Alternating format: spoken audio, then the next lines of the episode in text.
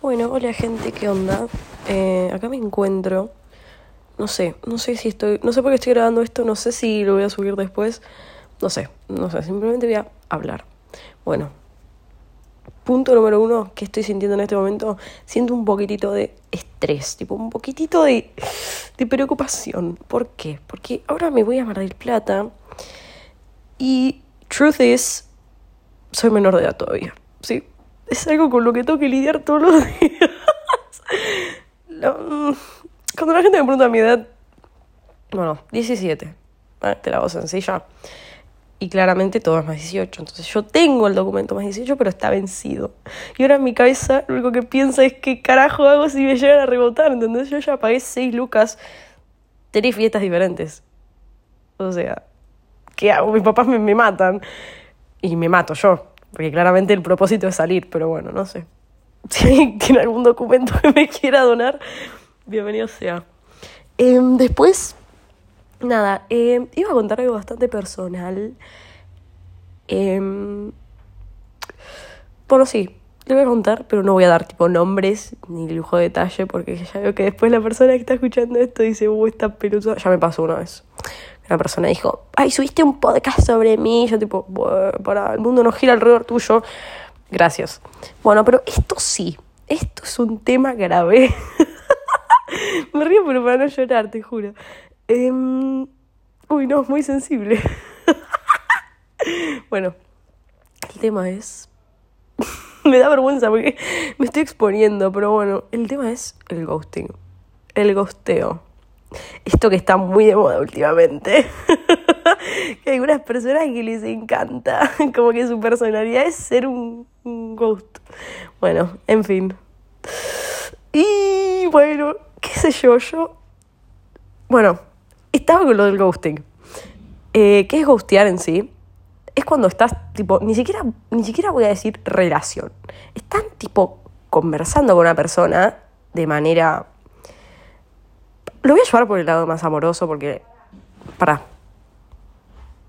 Ay, creí que iban a entrar a mi habitación. Qué hincha pelota. Qué pelota. Paréntesis. Qué hincha pelota que son los padres. Cierro paréntesis y sigo. Em, tipo, estás tipo conversando con alguien en un tipo daily basis. Así, tipo todos los días. Así se juntan. Así todo perfecto. Como que algo, pero nada, porque viste, la otra persona le tiene miedo al compromiso, entonces no se quiere poner nada serio. Entonces, bueno, son nada al mismo tiempo. Y, y de la nada, cuando todo viene bien, ¡boom! De literalmente de la nada, te gustea. Y es como, ¿qué? Y escuchen, me apareció un TikTok de un psicólogo que, te juro que TikTok te lee la, te lee la mente, no sé. Bueno, que decía que, que las personas que hacían eso eh, no estaban tipo completamente desarrolladas emocionalmente, o sea, como que, como que, como que no es que lo hacían, o sea, lo hacen, son conscientes de que lo hacen, pero es por tipo, por una falta de ellos, ¿me explico? Y, y dijo que también era tipo abusivo, como que la persona que guste a alguien está tipo abusando de la otra persona. A ver, para, voy a ver el video otra vez a ver si me refresco la mente. Lo que dije antes, como que es un comportamiento abusivo. Em, o sea, es mucho, tipo, suena fuerte decirlo así, abusivo, pero bueno, es lo que es. O sea, es, es como abandonar, vamos a decir, abandonar a una persona de la nada, de la nada y sin explicación alguna, porque si hay explicación, no digo nada, o sea, fácil, pero sin explicación y tipo completa. ¡Ay, para que estas personas no se callan, la puta madre! ¡Pueden callar! Ahí va. En fin. Em, y nada. Eh, no sé, te juro que. No sé, yo te juro que me, he encontrado en un montón de situaciones en las que he podido gustear a una persona y nunca lo hice, ¿entendés? Siempre preferí decirle, no, mira, la verdad que me pasa esto y esto y esto, o, o estoy muy enganchada con otra persona y obviamente no teniendo dos relaciones al mismo tiempo, porque no, eso no se hace, pero, em, pero qué sé yo, me ha pasado, puedo pensar en ejemplos, y nunca en mi vida dije, ¿sabes qué? Voy a gustear a alguien, y menos a alguien que yo quiero, ¿entendés? Tipo, persona que me gusteó, ¿por qué me hiciste esto, ¿entendés? Why? ¿Por qué yo, yo, yo, yo qué hice? O sea, yo era la mejor opción que te... Bueno, no voy a entrar en detalle porque me pongo mal.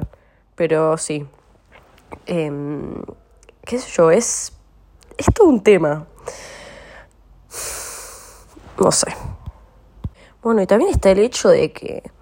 De que si vos querés a una persona, aunque te hablen otras, te va a chupar un huevo. O sea, es la, es la verdad, qué sé yo. Estoy tipo a nada de exponer el nombre, pero no lo voy a hacer porque sería una banda, sería una banda. Literalmente perdería la poca dignidad que me queda. Pero la persona que si lo está escuchando sabe perfectamente que estoy hablando de esa persona. No voy a decir ni siquiera, bueno, sí, bueno, es un él, obviamente, pero no voy a dar más detalles. Solamente voy a decir eso. Y voy a decir también, si de verdad, de verdad ghosteaste a una persona y no fue hace mucho tiempo, mándale un mensaje y decirle, no le digas, quiero que volvamos a lo de antes si no es lo que realmente quieres. Pero mínimamente decirle, ¿sabes qué? Estuve mal, no debería haber hecho, no debía haber hecho esto. Tendría que haberte dicho que, no sé, que estaba mal yo, que lo que sea, la excusa. Em, y otro tema muy tipo polémico es el miedo al compromiso. O sea, chicos, no hay tanta vuelta, ¿eh? Tipo, no, no es tan, tan complejo, no es matemática cuántica, física cuántica, como se diga. Eh, porque el otro día también estaba hablando con un pibe y me dice, no, porque yo estaba tipo, me estaba contando, yo estaba como reenganchado con una mina, tipo, nada, todo bien, pero nada, después, tipo, no, la, tipo, la dejé por decir así porque no quería nada serio. Pero pienso en algo muy sabio que me dijo una vez una amiga, que era tipo, tanto, tan poco te importa lo que tenemos, sea algo no oficial, sea algo como algo, vamos a definirlo como algo, que, que, que lo tipo lo arruinarías o lo perderías por darte con una persona random que no va a terminar en nada. O sea, mm, honestamente, no lo entiendo. No entiendo por qué el miedo al compromiso. ¿Dónde está el miedo? O sea, excepto, está la esa negación, eso de decir, no, yo quiero hacer lo que se me cante. Pero ¿por qué si tenés algo lindo con alguien no sacrificarías? Es que, no, te juro que no lo entiendo, o sea, no, no entiendo. Onda, eh, si vos tenés algo, va, esto se está poniendo muy profundo, pero bueno, me tengo que desahogar y yo no le puedo contar a mi psicóloga, a mi psicóloga estas pelotudes, ¿entendés? Porque ahí tengo cosas más serias de las que hablar. Entonces, em, nada. Pero suponete que estás en algo, ni siquiera, ni siquiera voy a decir en algo porque eso de las situaciones así, situationships, me, me rompe las pelotas. Pero bueno, en algo. ¿Para qué seguís hablando y seguís hablando y seguís haciendo cosas si, si sabés que no va a pasar nada, ¿entendés? Y si sabes que después a la otra persona le vas a hacer enganchar el triple, no solo... Mm, eh, vamos a dejar de lado el, fact del ghosteo, ¿no? Sino para después decir, yo no quiero una relación, yo no le temo al compromiso. ¿Por qué le temes al compromiso? ¿Entendés? No, no, no, no me entra en la cabeza. Si alguien me quiere hacer una explicación de por qué temerle al compromiso, me gustaría saber. Em, no sé, no sé. Y después no sé quién le estaba contando y me dijo, uh, sí, se iba con otras, tipo. Dije, no, pará, flaco, ¿qué me estás diciendo? Pará, eso no lo había pensado. yo creí que me goteaba para estar solo.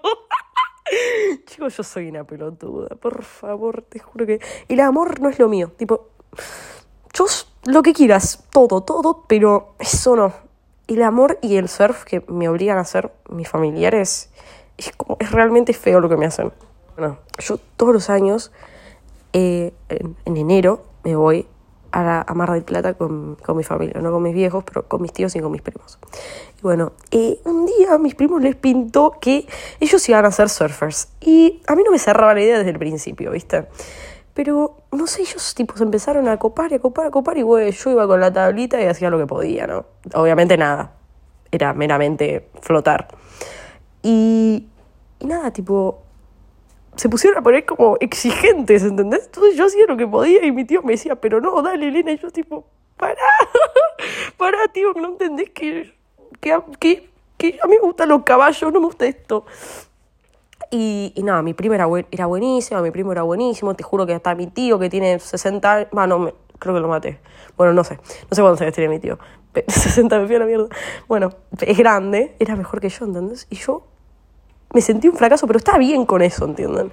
Yo sabía, uno tiene que admitir, yo sabía que yo no era buena en eso y que no lo iba a hacer. Yo era el, el, el, punto débil, tenía el talón de Aquiles. Todo lo demás estaban perfectos. Tipo, creo que hasta mi primito chiquito estaba mejor que yo y tiene 10 años. Ay, en fin. Pero vale aclarar que pasé con la tabla garpa, ¿viste? La gente te mira, y sí, sí, haces surf, después te metes en el agua y no agarras ni el espumón agarras. Con eso te digo todo. No, no estoy segura de qué fue eso, pero me reí, me reí, eso es importante. Eh, green flag, que la gente te va a reír. Y bueno, las red flags interminables. Pero bueno, nada, adiós.